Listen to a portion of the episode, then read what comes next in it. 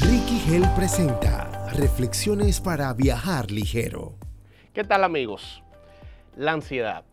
La ansiedad es uno de los factores más comunes en esta generación. Yo creo, pudiera asegurar y jurar por la salud de José, que está en la, en la producción, que nuestros niños nacen ya ansiosos. Tener tanto acceso a las redes sociales y enterarse de tantas malas noticias al mismo tiempo nos llena de ansiedad y preocupación. Craig Groeschel, en su libro El cristiano ateo, dijo, la palabra preocupación viene de un término que significa estrangular o asfixiar. Y es definitivamente cierto que cuando nos preocupamos demasiado, sentimos que nuestra vida está siendo asfixiada, que nos falta aire. Hay una palabra que nos llena de ansiedad. ¿Qué pasaría si? ¿Qué pasaría si mi bebé no duerme toda la noche o si durmiendo se asfixia? ¿Qué pasaría si mi matrimonio se rompe? ¿Qué, ¿Qué, pasaría si me botan del trabajo? Y ese qué pasaría nos lleva a nosotros a una preocupación extrema que nos llena de ansiedad.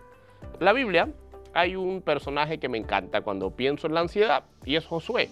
Porque Josué le tocó cubrir a Moisés, nada más y nada menos que a Moisés, sustituir a Moisés. Moisés era el gran líder. Moisés es un líder histórico, estudiado no solamente por las, religiones, sino hasta por universidades y principios de liderazgo. Pero Moisés se va y queda Josué en su lugar. Yo creo que por lo menos hay cuatro razones para Josué estar lleno de ansiedad. Primero, tenía que llenar los zapatos de Moisés, cubrir esa vacante. Segundo, tenía que lidiar con las comparaciones constantemente la gente diría, Moisés lo hizo así, Moisés actuaba así, Moisés decidía de tal manera.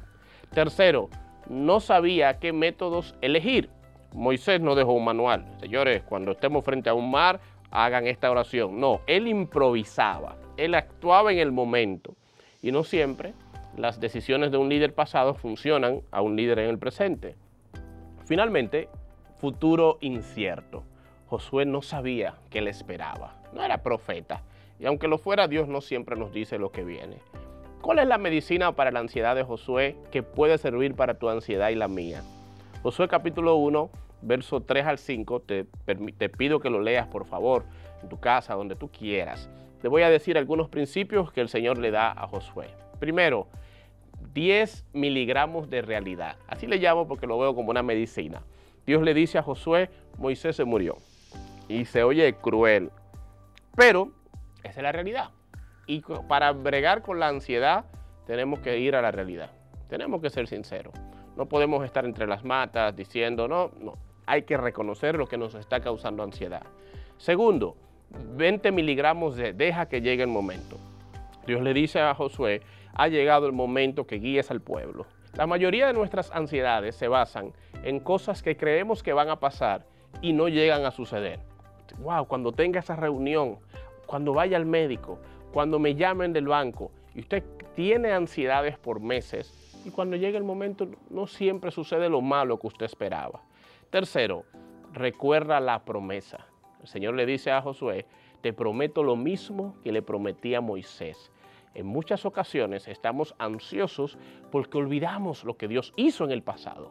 Cómo obró, cómo nos ayudó, cómo resolvió.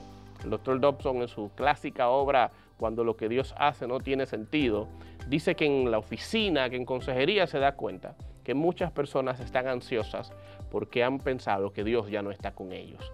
Olvidar las promesas nos llena de ansiedad. Finalmente, medita en la palabra. El Señor le dice a Josué, no te olvides de la ley, medita en ella de día y de noche.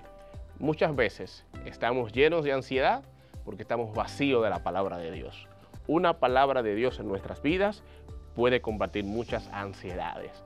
Pero si estamos vacíos de ella, podemos llenarnos de muchas cosas que no vienen de ella.